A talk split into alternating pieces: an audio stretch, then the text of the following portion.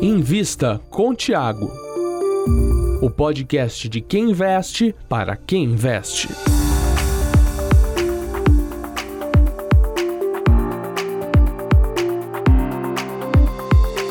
Olá, meu caro ouvinte do Invista com Tiago, toda quarta-feira uma edição deste podcast sensacional, onde Lucas Goldstein, este que vos fala, está ao lado do fundador da Suno, ele, o Thiago Reis. Olá, Thiago. Tudo bom, Lucas? É sempre um prazer inenarrável estar aqui com vocês. E hoje também está o Felipe Tadevaldi. Olá, Felipe. E aí, Lucas? E aí, Thiago, tudo bem com vocês? Obrigado aí novamente pelo convite.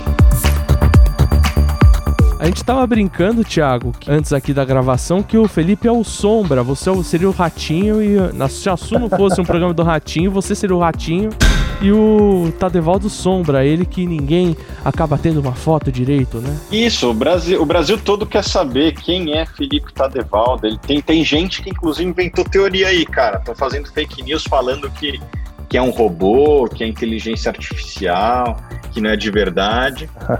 e fica difícil de provar que, que é de verdade, porque o cara não aparece, né? Então a, a teoria ganha tração. Poxa, mas isso aí é, isso aí é uma difamação aí dos opositores. Intriga da oposição, e olha que a Suno tem oposição também, mas a gente quer educar você. Então seja você ou seja a gente ou não, que você siga a gente e consuma conteúdo financeiro. Ah, já fica o aviso, deixa o seu like no episódio se você não estiver no Spotify, dá suas 5 estrelas se você estiver no Apple Podcast, deixa aquele depoimento escrito que também ajuda e siga a gente na sua plataforma onde você estiver ouvindo agora. Vamos começar com o tema de hoje.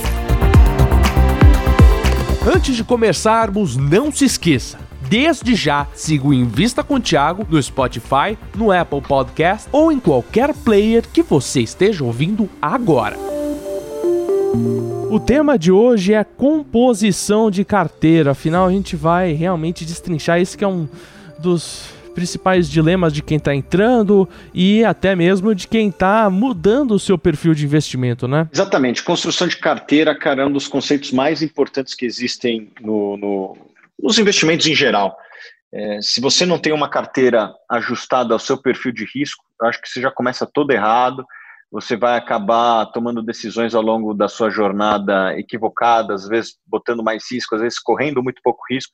Então é muito importante que o investidor tenha uma carteira formatada para o seu perfil de risco. E é isso que a gente vai tratar hoje nesse podcast. Vou começar com uma pergunta para o Felipe Tadevaldo. Você acha o ambiente brasileiro instável o suficiente para impedir que a gente tenha uma carteira para o longo prazo? A instável com certeza é, né? A gente vê toda essa questão aí, essas questões políticas, econômicas e muitos ruídos, né? De todos os lados. O Brasil acaba tendo uma volatilidade muito maior aí do que países uh, desenvolvidos, né, do que mercados desenvolvidos, mas eu não acho que isso seja um impeditivo, não, na verdade é o contrário, na verdade eu acho que até isso uh, é um ponto positivo, porque como a gente tem muitas, muitos momentos né, de instabilidade, volatilidade, acaba que o investidor ele sempre ou quase sempre né, ele tem uh, acesso a promoções na bolsa, né? então ele consegue comprar barato com muita, muito mais frequência, digamos assim, uh, do que de repente outros mercados aí, né, que, que não tem esse fator aí uh, político, né, de, de, de, tanta volatilidade ou até uh, própria instabilidade da nossa economia.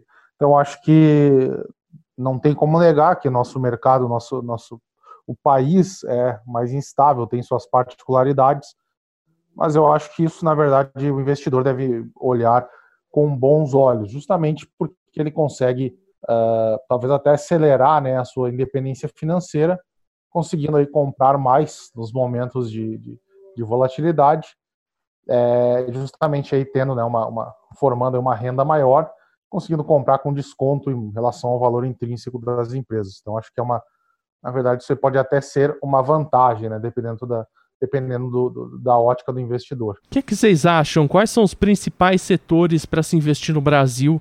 É, esse país que é instável e tem, hora e outra, essas promoções. Tem alguns que vocês gostam mais, que estão na carteira de vocês? Assim, eu não tenho preferência por setor, Lucas, mesmo porque dentro do setor você tem todo tipo de empresa. Sei lá, você quer falar de de banco. Tem banco que é muito lucrativo, Itaú, Bradesco, e tem banco que, que quebrou, ficou no meio do caminho. Você gosta de empresa de internet? Eu gosto muito de empresa de internet, mas você tem o Google e você tem o Yahoo. Então, eu não gosto muito de falar de setor, eu gosto de analisar empresas específicas que, obviamente, estão inseridas em um determinado setor. É, eu geralmente, uh, eu, eu também uh, vejo dessa forma que o Thiago colocou. Acho que vale sempre a empresa, né, como um todo, ela é mais importante que o setor. Mas por outro lado, a gente enxerga, né, em alguns setores algumas uh, particularidades, algumas características que são interessantes também, justamente para o investidor de repente fazer um filtro, né? Por exemplo, é, um investidor que ele quer entrar na bolsa, né? Quer entrar no mercado, está começando e ele não quer muita volatilidade ou ele quer uh, um perfil mais uh, de renda, né? Dividendos assim e também não quer passar muito susto. Então, geralmente, setores mais uh, resilientes, né, mais defensivos, como o setor elétrico, por exemplo, eles podem ser uma, uma boa opção aí para esse tipo de investidor. Então, começar a olhar por, esse, por, por setor dentro desse, é, dessa, dessa ótica né, pode fazer sentido, mas aí é óbvio, o investidor deve analisar cada empresa dentro daquele determinado setor. Então, não é eu pegar, ah, setor elétrico, quero comprar, não quer dizer que todas as empresas do setor elétrico são boas, nem todas vão pagar dividendos bons, mas o setor elétrico tem algumas características ali que que, que, que tem, uh, que proporcionam né, às boas empresas uma, um perfil aí uh, mais resiliente, mais sólido é, e permite também que essas empresas, as boas empresas, operem com rentabilidade e gerem bastante caixa e distribuam aí bons dividendos aos seus acionistas. Mas, obviamente, uh, tanto no setor elétrico ou qualquer setor que seja, existem as boas e as más empresas. Né? Então, o investidor, no fim das contas, sempre tem que olhar para para a empresa, né? mais como algo mais importante que o setor em si. Na opinião de vocês, quais são os fatores que, que tornam uma carteira, na verdade, é, bem sucedida ou mal sucedida? Vamos tentar pensar, partir do sonho e depois ir para a realidade. O sonho é que você tenha uma carteira muito rentável com pouca volatilidade. Agora vamos para a realidade. Obviamente que existem fatores que, se você quer maior rentabilidade, você vai ter que correr mais risco. Porém, existem algumas coisas que é possível para ajudar a minimizar, sobretudo uma diversificação em ativos que no longo prazo são vencedores, né, mas que tenham baixa correlação entre eles. Eu acho que o melhor exemplo é aquele que eu sempre dou, né, você investir uma carteira, numa carteira metade Brasil, metade fora. Como a correlação histórica, eu já fiz esse estudo na Economática aqui, entre o IVVB11 e o Ibovespa é negativa, você tem uma carteira muito menos volátil. Né? Geralmente o, o Ibovespa, quando faz ZIG, o Dow Jones faz ZAG, mesmo porque o Dow Jones tem uma composição de dólar, né? o IVVB11 tem uma composição de dólar aqui. Então, quando você consegue balancear esses dois, sua carteira fica muito, mas muito menos volátil. Né? Eu sempre gosto de analisar um fundo que é a IP, lá do Rio, e eles fazem justamente uma carteira muito balanceada de empresas de alta qualidade mas tanto no Brasil como fora. Então, é, eles acabam investindo majoritariamente em, em, renda variável, mas a volatilidade deles é uma das menores do mercado, justamente porque eles fazem muito bem esse balanço entre ativos brasileiros e ativos estrangeiros. Então, acho que uma carteira dos sonhos ela é aquela que investe em ativos de potencial de retorno alto, mas que tenham baixa correlação entre eles. A magia está na construção deste portfólio. Né? E, obviamente, que as correlações futuras não necessariamente são iguais às correlações do passado, mas olhar as correlações do passado já é um bom começo. Né? Esse ano a gente pôde ver exatamente isso. O IVVB11 tem uma alta de mais de 50% no ano, enquanto o Ibovespa está numa queda ali de 10%, 15% no ano. Então, quem tinha uma carteira meio a meio, acabou tendo um retorno positivo com uma volatilidade muito menor. E vai ter ano que o Dow Jones vai cair, o dólar vai cair e vai, vai fazer com que o IVVB11 caia provavelmente um ano desse vai, vai ser um ano positivo para a bolsa, né? Geralmente a bolsa brasileira se valoriza quando o dólar está perdendo valor aqui no Brasil também. Então, uma carteira meio a meio acaba reduzindo bastante a, a volatilidade sem necessariamente prejudicar o retorno de longo prazo. Essa questão que o Thiago falou é até interessante, vai em linha também com aquela aquela outra pergunta, né, que tu fez sobre a questão da volatilidade, da instabilidade aqui, né, do, da nossa economia, da nossa bolsa quando o investidor ele consegue, né, ele estrutura aí um portfólio que tenha uma exposição, né, ativos dolarizados, uh, quando ele monta, né, um portfólio uh, que tem essa exposição lá fora, especialmente aí, sei lá, seja aí em torno de metade do portfólio, até um pouco menos, talvez um pouco mais, ele consegue fazer esse, esse efeito realmente, né, de, de diluir essa, essa, essa volatilidade da, do portfólio consolidado, né, porque é, querendo ou não, naqueles momentos ali de que a nossa bolsa aqui vai muito mal, a economia vai mal, geralmente o dólar sobe, então acaba tendo esse efeito inverso, e aí o investidor pode até ter, de repente, a opção de vender né, um pouco dessa, desse excesso, ele consegue até vender uma parte e direcionar para outra. Né? Então, por exemplo, se a bolsa lá fora subiu muito, o dólar subiu muito, e a bolsa daqui está muito barata, ele consegue até vender um pouco daquele excesso né, de posições lá dolarizadas e comprar um pouco mais aqui. Então, acho que é, que é bem interessante. E assim, em termos de portfólio vencedor, é mais ou, é, é mais ou menos isso aí mesmo, no meu entender também, que o Thiago comentou. É um portfólio que tem né, uma boa rentabilidade e ele também tem uma menor volatilidade. E até nesse ponto eu acho muito interessante também os fundos imobiliários, né? Porque historicamente é, os fundos imobiliários eles apresentam né, uma volatilidade que é mais ou menos um terço do IBOVESPA e apresentam uma rentabilidade maior. Então, acho que o, o, os fundos imobiliários também fazem parte, não, não só ativos dolarizados, mas os fundos imobiliários também fazem parte aí de um portfólio que eu acredito que seria aí é, o ideal, no portfólio dos sonhos. Mas é claro, o investidor deve sempre aí levar em conta o seu perfil, né? O que, que ele procura, o que, que ele, como é que ele se sente bem, né? De fato aí na, na no mercado. Às vezes tem investidor que procura mais uh, renda, né? Como eu, por exemplo, eu gosto muito de ter essa renda recorrente entrando na conta, uh, justamente porque isso aí dá tranquilidade, dá flexibilidade, né? De poder ir às compras nos momentos de queda da bolsa. Eu gosto muito disso. Então, para o meu perfil, é, naturalmente, ativos que geram renda faz mais sentido. Mas outros investidores, de repente, se sentem mais à vontade com uma outra composição, ativos é, de repente nem paguem dividendos, mas que oscilam uh, menos ou que, por outro lado, uh, sei lá, tenham essa grande exposição né, a dólar.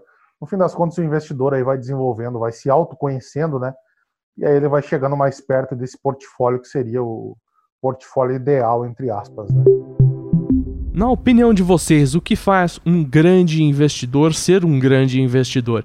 E como é que esses caras acabam compondo a carteira deles? Faz sentido com que a gente possa copiar a carteira de um grande investidor ou nem tanto? Cara, eu acho que assim, depende muito do seu perfil. Eu, eu não gosto muito de copiar a carteira de ninguém, porque primeiro, você não tem a cabeça daquela pessoa, você não tem a tolerância a risco, você não tem, às vezes, as mesmas informações. Cada investidor é diferente do outro. Então, você vai lá, copia a carteira de um, de um bom fundo.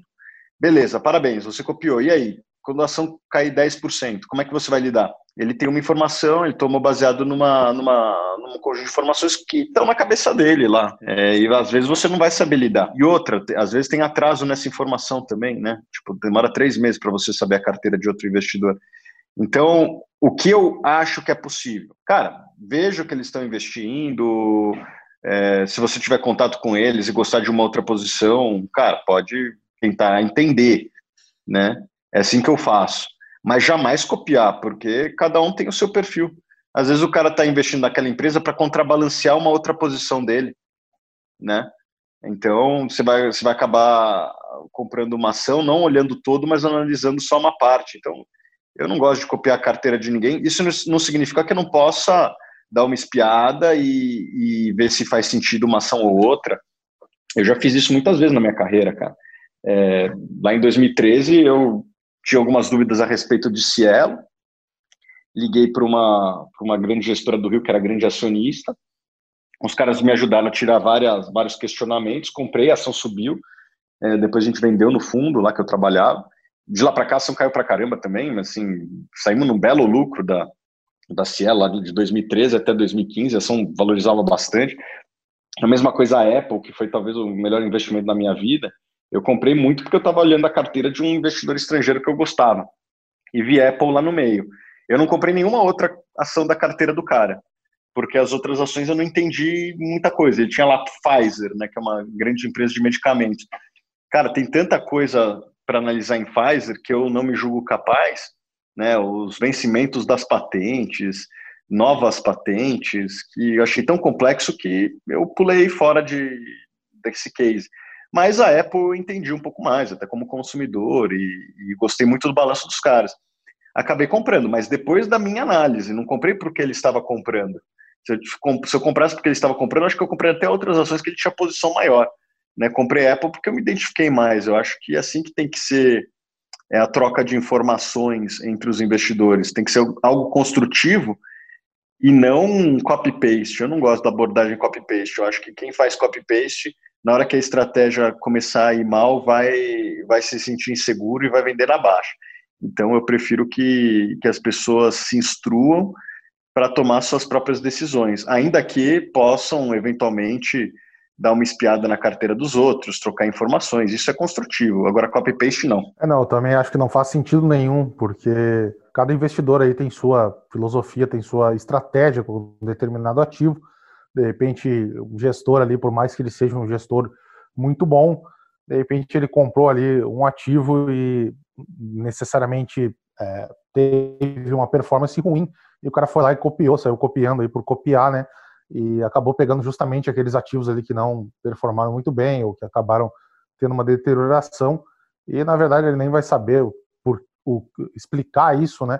Ou de repente o ativo que ele copiou do gestor ele teve uma performance ruim, o, enquanto o gestor está comprando mais porque entende, né, toda a dinâmica daquela, daquele negócio, daquela empresa, esse investidor aí que copiou ele fica desesperado, sai vendendo porque ele nem sabe que empresa é, o que está acontecendo. Então, acho totalmente uh, tóxico isso aí, essa, essa estratégia. Uh, não acho, não acho legal. Uh, concordo também que seja interessante, né, o investidor olhar ali portfólios vencedores, portfólios com que tem aí gestores, né, que, que tem conseguido uma, uma rentabilidade muito boa, enfim, ao longo do tempo, é justamente para analisar ali, né, qual é de repente a, o perfil daquele portfólio, qual tipo de empresa que ele gosta e até de repente se tiver alguns nomes interessantes bater um papo com ele entender né estudar mesmo por conta. Uh, mas nunca sair comprando por comprar e muito menos copiar né. Até o pessoal que assina a Suno é, eu sei que realmente tem muita gente que não tem né tempo para ler, ler, os relatórios e só vai na carteira recomendada e, e compra né mas eu particularmente acho que é sempre interessante também o investidor dar uma olhada nos relatórios, dar uma lida, entender né, um pouco da tese ali, até porque, de repente, ele se identifica mais com uma empresa ou com outra, e quando ele se, se identifica ou conhece um pouco mais daquela empresa, enfim, naturalmente ele vai se sentir mais seguro também, ele vai saber né, o, o que, que faz, como é que ela, faz, como é que ela ganha dinheiro, é, qual a posição de mercado daquela companhia, e isso dá muito mais tranquilidade né, no, no, nos momentos de queda. Então, sair copiando aí grandes gestores, por mais, mais que seja uma ideia que pareça, né, no primeiro momento, uma ideia atraente, uma ideia interessante, eu não, não acho legal isso aí, não. Até também nesse ponto ali que o Thiago abordou do, do delay, né, a gente tem aí uma. É, os gestores abrem né, suas, suas carteiras lá na CVM uh, mas sempre tem um atraso. Geralmente tem um atraso de três meses, e aí, de repente, sei lá, vamos botar um investidor aí que resolve copiar uh, 100% a carteira aí de dois fundos, dois gestores. O cara vai estar tá sempre comprando uh, com um atraso, né? Então, de repente, aquela janela de oportunidade ali já passou e o cara está lá comprando três meses depois, pagando muito mais caro, quando o gestor já está vendendo na posição, quando ele já está desfazendo. Então, acho assim que como uma, uma, uma ferramenta complementar para para balizar aí os teus estudos, né, a tua de repente teu interesse, direcionar teu interesse de investimento, acho que vale até a pena, é, pode ser interessante. Às vezes de repente tu vê ali um nome, né, que uma empresa que não estava no teu radar, ele te deu um clique ali, tu resolve estudar ela e ver que é um bom negócio, mas copiar por copiar não recomendo. Acho que é bastante perigoso aí pro para qualquer tipo de investidor. Aproveitando que o Tadwald falou dos relatórios da Suno, vou fazer um jabazinho rápido. Na Suno também tem podcasts para assinantes. Você que é assinante Small Caps ou internacional da Suno, você tem podcasts exclusivos. Inclusive Black também tem. Tem os dois. Então é, fique ligado em sunoresearch.com.br e vá atrás desses planos se esse é o seu interesse. Pergunta, agora eu vou jogar o Felipe na parede. Qual é o seu perfil de investimento, Felipe? Perfil de investimento, cara, essa, essa pergunta é interessante porque a gente vem, vem de muito tempo, né, daquela, daquela época que os bancos, né, eh, de certa forma, controlavam o monopólio, né, do, do, do investimento, e eles sempre, até hoje, né, largam aquela, hoje até é utilizado também em corretoras, enfim, aqueles questionários, né, de perfil do investidor, enfim, uh, que eu particularmente até nunca me identifiquei, porque é, do ponto de vista deles eu tinha um perfil extremamente arrojado, né, por ter portfólio quase todo concentrado em bolsa, e, porra, é, o pessoal lá achava isso. Só que eram em grandes pagadores de dividendos, empresas sólidas, é isso? É, exatamente. Uh, eu não considero o meu portfólio extremamente arrojado, né? Como muitos questionários aí apontam, né? Então acho que eu nunca concordei muito com isso. Então, assim, na minha visão, meu portfólio, meu perfil de investidor, é, eu sou um investidor que busca retornos acima da média, né, no longo prazo. Para isso eu estou naturalmente disposto, né, a esperar muito mais tempo uh, do que de repente alguém que queira uh, conseguir aí um, um valor mais alto num curto prazo, que eu nem recomendo através de espe especulação. Então eu estou disposto a esperar mais tempo, também eu abro mão né, de, de, daquele retorno constante da renda fixa, que é muito baixo, mas ele é, de certa forma, entre aspas, garantido, né? Então eu, eu procuro né, eh, esses, essa rentabilidade acima da média. Também gosto muito, como eu já abordei aí anteriormente, gosto muito de empresas que pagam né, dividendos, gosto de, de ativos geradores de renda, porque isso aí me dá uma, uma, uma flexibilidade, né, uma segurança é, nos momentos ali, de repente, de, de, de, crise, ou sei lá, surgiram despesas extraordinárias, tu pode sempre, tu sempre tem aquela oportunidade né, de utilizar os dividendos para ajudar numa despesa da casa, ou inclusive uh, deixar ele ali na conta e poder comprar, né, uh, investir mais, né, investir mais, comprar mais ações, mais fundos imobiliários. Então, assim, eu, de acordo com aqueles, uh, apesar daqueles questionários me apontarem sempre como investidor, aí, ou quase sempre como investidor muito arrojado, eu não considero, considero até um investidor defensivo. É, minha, minhas posições hoje, tanto em, em, ações quanto fundos imobiliários, né? Eu tenho é, ativos que são muito aí, a maior parte deles é, ativos sólidos, geradores de caixa, né? Que pagam bons dividendos. Também são empresas, em sua maioria, empresas relativamente grandes. É, enfim, eu considero que eu sou um investidor defensivo, mesmo tendo esse portfólio bastante alocado em renda variável. Isso é isso eu acho que é possível, apesar de parecer um antagonismo, né? Eu acho que é possível sim. É, eu durmo totalmente tranquilo com, com a minha carteira em renda variável. É, obviamente tem períodos de volatilidade, né? Que, que acaba aí uh, se acentuando, né? E a carteira, mesmo que ela tenha esse perfil defensivo, ela vai também tomar porrada, vai tomar bem menos, né? Vai cair bem menos, vai uh, ter essa volatilidade menor mas é o, basicamente como eu me sinto bem. E acredito que todo investidor que tem uma, um bom portfólio em ações, né, em fundos imobiliários e até, como a gente abordou antes, também em ativos no exterior, ele consegue montar aí um portfólio uh, que vai entregar uma rentabilidade muito maior que, que a média, né, também muito acima da, de renda fixa, e com uma volatilidade, um risco bem menor. Mas, claro, o investidor sempre tem que entender né, onde ele está colocando seu dinheiro, justamente para ele ter esse conforto e saber é, estar aí bem convicto do que ele está fazendo, né, da sua estratégia. E o Thiago Reis, como ele define a sua carteira? Vamos saber agora, Thiago. Cara, eu defino minha carteira como comprar ativos geradores de renda de alta qualidade ou que tenham potencial de gerar renda, com baixa correlação entre eles. Simples assim. O que é melhor, na opinião de vocês, repartir a minha renda em todos os itens da minha carteira ou concentrar em alguns itens por mês? É, nesse segundo caso, como é que eu consigo balancear esses aportes para a carteira não ficar desbalanceada, não pesar muito de, la de um lado e ficar leve do outro? Bom, na minha visão, eu acredito que o investidor, eu pelo menos eu sou um, um defensor da ideia de que o investidor deve aproveitar né, as melhores oportunidades do momento. Ou seja, o investidor, é, pelo menos no meu entender, ele não deve pegar o aporte dele mensal e necessariamente distribuir em todos os ativos dentro da carteira ou todas as partes iguais.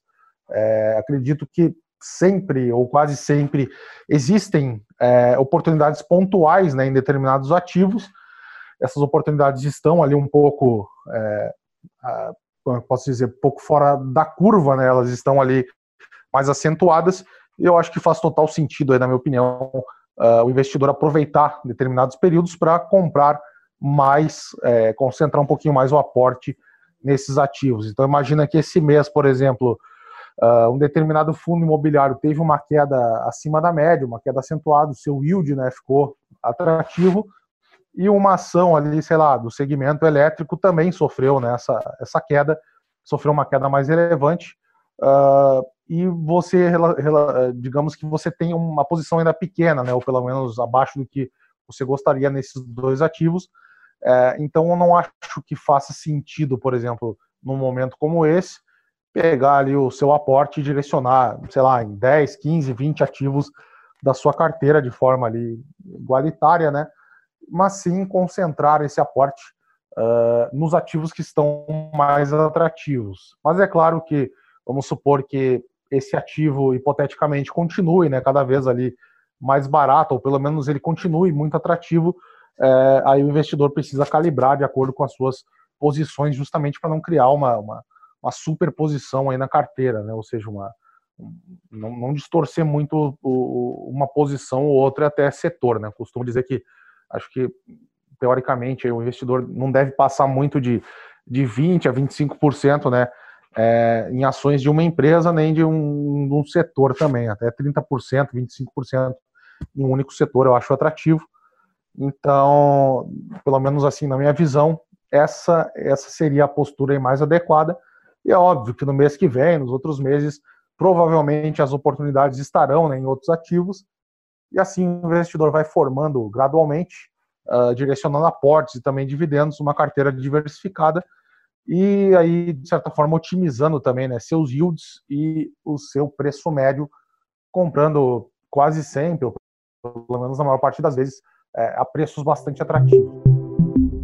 Um dos melhores Fundamentos, lembra do Fundamentos, o programa do Thiago Reis que ele fazia no Infomoney? Pois bem, um dos melhores episódios foi sobre o Yale Model, o modelo de Yale.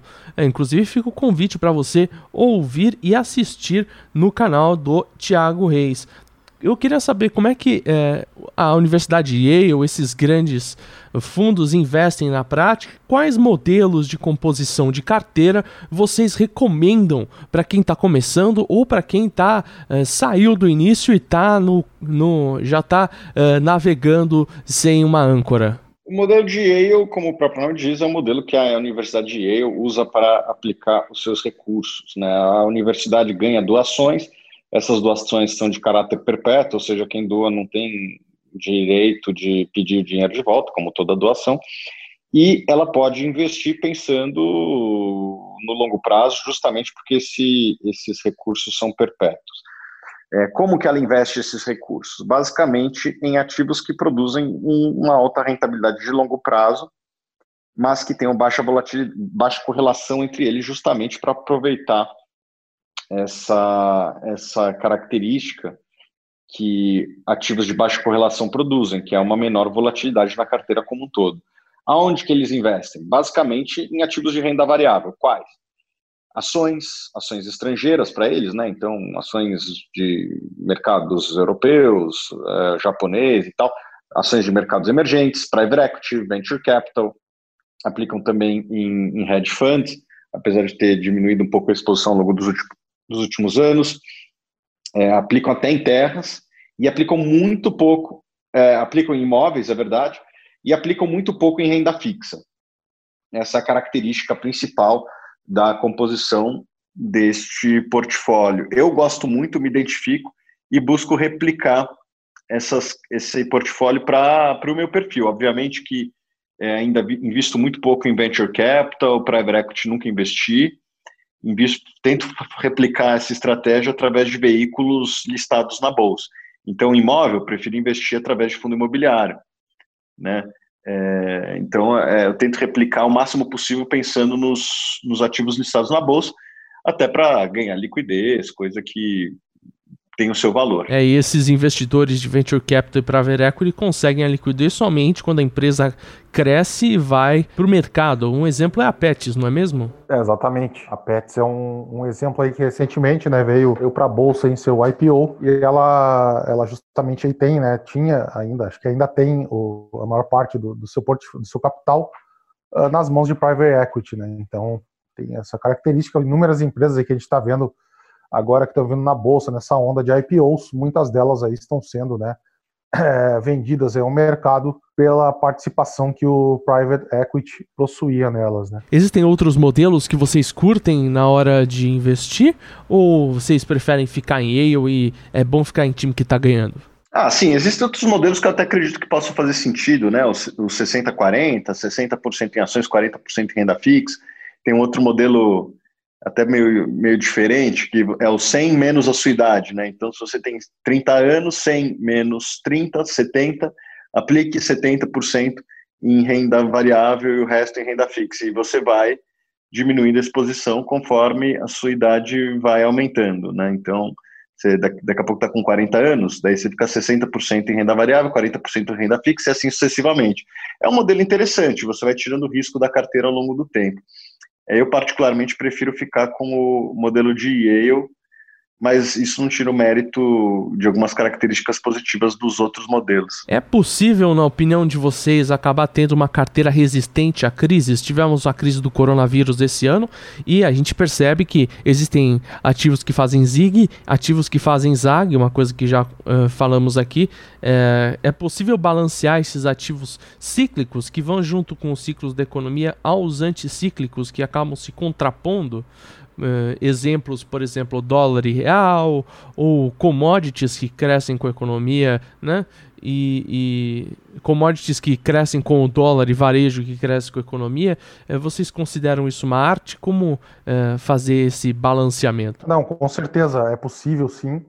Ah, até vai muito na linha também um pouco do, do, do Yale Model aí, né? O investidor montar um, um portfólio eh, que tenha também ativos que têm baixa correlação entre eles, né?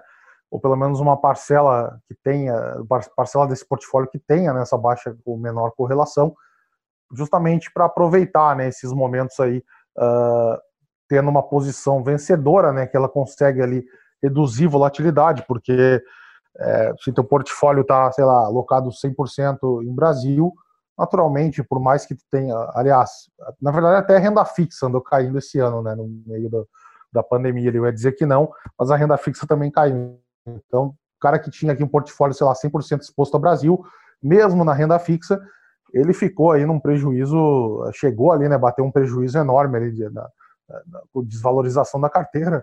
É óbvio que ele não precisa vender, né, esse, é, muita coisa já se recuperou, mas querendo ou não teve, né, uma volatilidade enorme ali, é, mesmo estando exposto em renda fixa, ele também viu a parte de renda fixa, essa parte pós-fixada aí cair, pré-fixada também, é, então não teve como fugir. No momento que o investidor estrutura né, um portfólio aí, é, com ativos descorrelacionados, uma exposição em dólar, né, ou empresas exportadoras também, é, muita gente, quando fala em investir em empresas dolarizadas, acaba sempre se referindo né, a, comprar BDR, ou até investindo lá fora, mas também é possível o investidor ter essa, essa descorrelação aqui nos ativos uh, nacionais, estados da nossa bolsa. Né? Por exemplo, se a gente olhar para a Vale, por exemplo, esse ano, a Vale já acumula uma alta de 21%, 22%, eu acho, Bradespar também, né, que é a holding dela.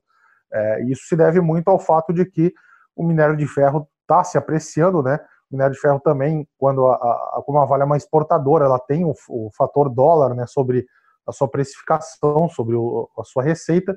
Então, o dólar valorizando muito, o dólar subindo né, bastante, o minério também, uh, e a China também tendo nessa né, recuperação mais acentuada, a Vale acaba sendo meio que um, um hedge aí, né, ela tendo, acaba tendo essa, essa descorrelação aí, uh, mesmo sendo uma empresa brasileira. Né, então, sim, é plenamente possível uh, ele pode, o investidor tem essa possibilidade, né, montar aí tanto uh, adquirindo ativos lá fora mesmo, através de uma corretora estrangeira, né, ou ele pode comprar BDRs, ou ele pode também comprar aqui empresas exportadoras, né, como uh, falei, a Vale, existem várias outras aí, empresas de celulose também, geralmente se beneficiam né, dessa alta do dólar, é, eu acredito que no, no, momento que o investidor né, encontra um ponto, de certa forma, de equilíbrio no seu portfólio com essas posições né, de empresas estrangeiras, exportadoras, mas também empresas é, inseridas aqui e que têm aderência ao nosso mercado interno, né, no consumo, enfim, junto também com fundos imobiliários, que tem esse fator de renda é, em empresas anticíclicas, acho que o investidor consegue, no, no conjunto da obra, aí, consolidar um portfólio que certamente vai ter muita resiliência ou pelo menos é, muito menos volatilidade, né? mesmo estando exposto é, com grande exposição né, na, na, na, renda variável.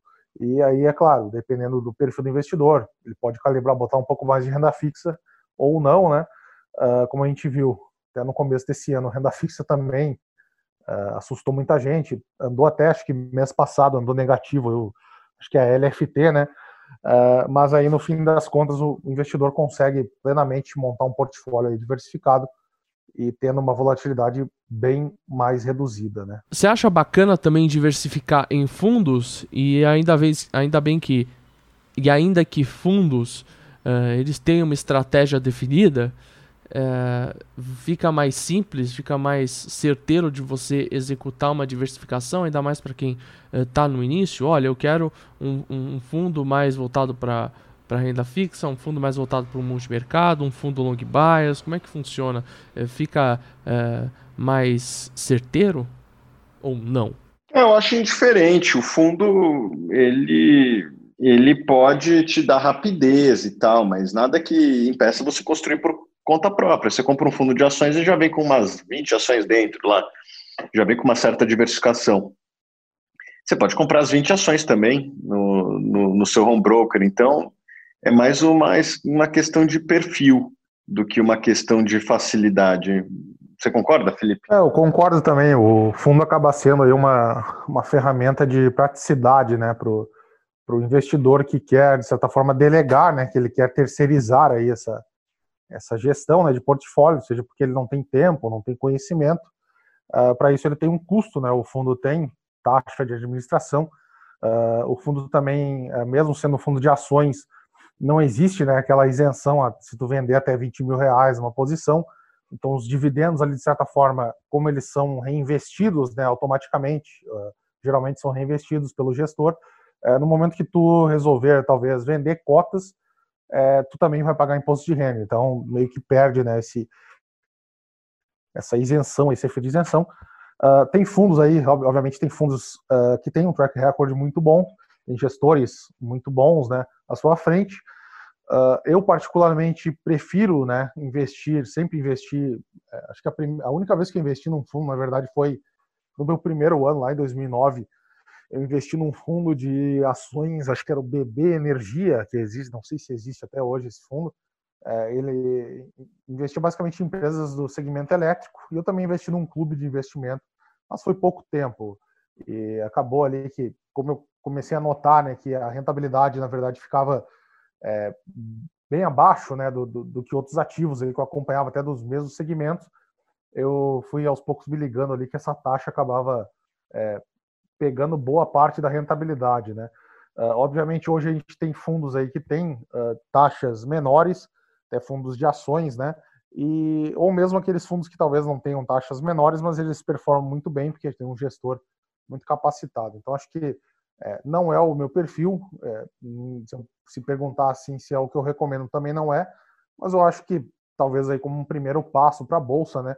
Comprar um fundo ou montar um portfólio de fundos com taxas talvez atrativas ou pelo menos um track record positivo é, ou até talvez um ETF aí mesmo eu acho que faz bastante sentido aí talvez para ser aquele aquele primeiro passo né do investidor na bolsa pelo menos ali seus seus o seu início né pelo menos para ele ir aos poucos é, se adaptando e conhecendo né toda essa essa dinâmica do mercado tu pediu uma pergunta, né? Uhum, vamos lá. Bom, uh, na outro, no outro podcast que, eu fi, que, eu, que, a gente fez, né, que eu participei, eu perguntei pro Thiago qual era, qual tinha sido, né, a maior.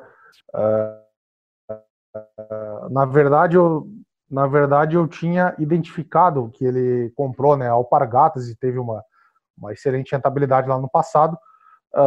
então foi acabou sendo um dos maiores acertos dele. Mas eu queria abordar então um pouco nos maiores erros. Gostaria de entender aí quais foram alguns ou um, né, dos maiores erros aí que o, que o Thiago é, cometeu aí ao longo da sua carreira de investidor e o que, que ele aprendeu com isso, né? O que, que tirou de lição aí para ele não repetir mais esse esse ou esses erros, né? É, acho que o, o, maior erro que eu fiz foi comprar uma ação de uma empresa que não gera caixa. É, essa empresa caiu muito. É.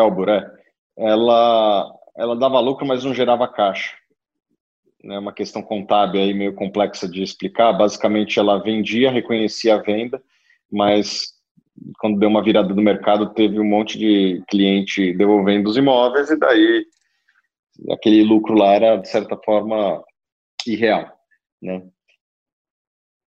Exatamente. Então, cara, é, acho que o grande aprendizado eu só compro ativos que têm uma geração de caixa muito clara, né? E às vezes as pessoas me perguntam, pô, Thiago, você compra Facebook e não compra uma empresa que não paga dividendos? Sim, é uma empresa que gera caixa e o fato dela estar tá distribuindo dividendos, não distribuir dividendos não significa que ela não gera caixa.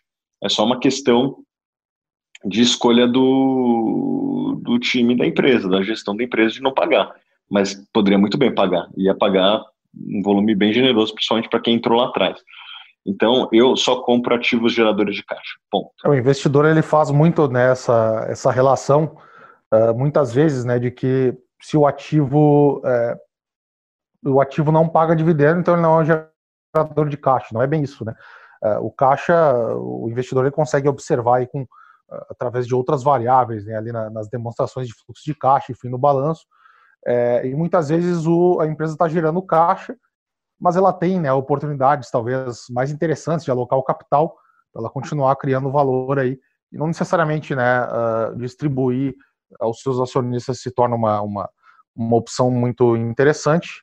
Então, mas o caixa está entrando, né? O caixa está ali, está no patrimônio da empresa e se ele for alocado, né, para criar valor, né, não, não é um não é algo não é um mau negócio, pelo contrário, né? Pode ser muito bom. O investidor também até pegando já uma ponte na, nessa questão da Helbor, né? Uh, não só a Helbor, mas outras empresas também, nem sempre lucro líquido, né, representa geração de caixa. Então, no caso das construtoras, tem essa dinâmica, né, de, da contabilidade deles ali, o, o POC, né, o método POC, ele tem aí essa característica de que a empresa reconhece receita, né, mas é tudo contábil. No fim das contas, ali o, a geração de caixa ela vem lá no final, no momento dos repasses, né? Quando a construtora, de fato, o, o, o mutuário, o comprador, ele, ele vai tomar essa dívida bancária, né, para assumir esse financiamento. E aí, entre esse período que ele compra e, e ele leva lá para o banco, ele pode distratar, né, pode desistir, como o Thiago falou aí. É, e aí, naturalmente, a, a, empresa tem que devolver o que já foi pago. Naturalmente, aí esse, essa geração de caixa ilusória, né, na verdade, que nunca existiu, uh, acaba nunca se con concretizando. O lucro ali não, não, não se torna caixa. Então é um ponto bem interessante mesmo que o Thiago abordou aí, eu concordo bastante. Sempre ficar de olho na geração de caixa e não necessariamente no lucro. Né? O lucro tem muitas variações aí, é, muitos fatores contábeis né, dentro dele, que não necessariamente é, representam caixa. Resultados, fatos relevantes, tudo sobre a sua empresa aqui. Radar do Mercado Suno Research, de graça. No link da descrição.